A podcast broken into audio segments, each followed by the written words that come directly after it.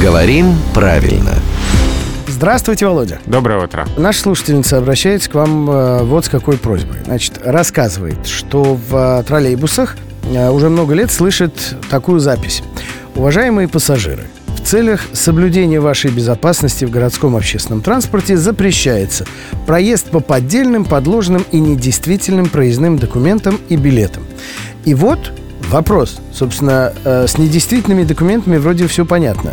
А чем отличаются поддельные от подложных? О, Слов действительно много здесь. Я могу предположить, а, что такое длинное объявление только для того, чтобы исключить, ну, все возможные ситуации обмана. Чтобы потом никто не говорил, ой, а я не знал.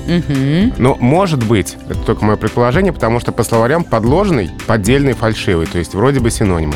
Может быть, поддельные имеются в виду, если я сам напечатал на принтере, а подложный это если я бабушкину социальную карту предъявил. То есть вроде как она настоящая, но не моя, то есть я подлог совершил. Может быть, такая логика. А еще я подумал, что, возможно, э, наша слушательница, кстати, тоже предположила, возможно, автору, который писал этот текст, подарили словарь синонимов, вот он и резвился как мог вовсю. Но если человек активно пользуется словарем синонимов, То то, он молодец. Он молодец. и мы можем только за него порадоваться. А Владимира Пахомова отпустить. Это главный редактор «Грамоты.ру».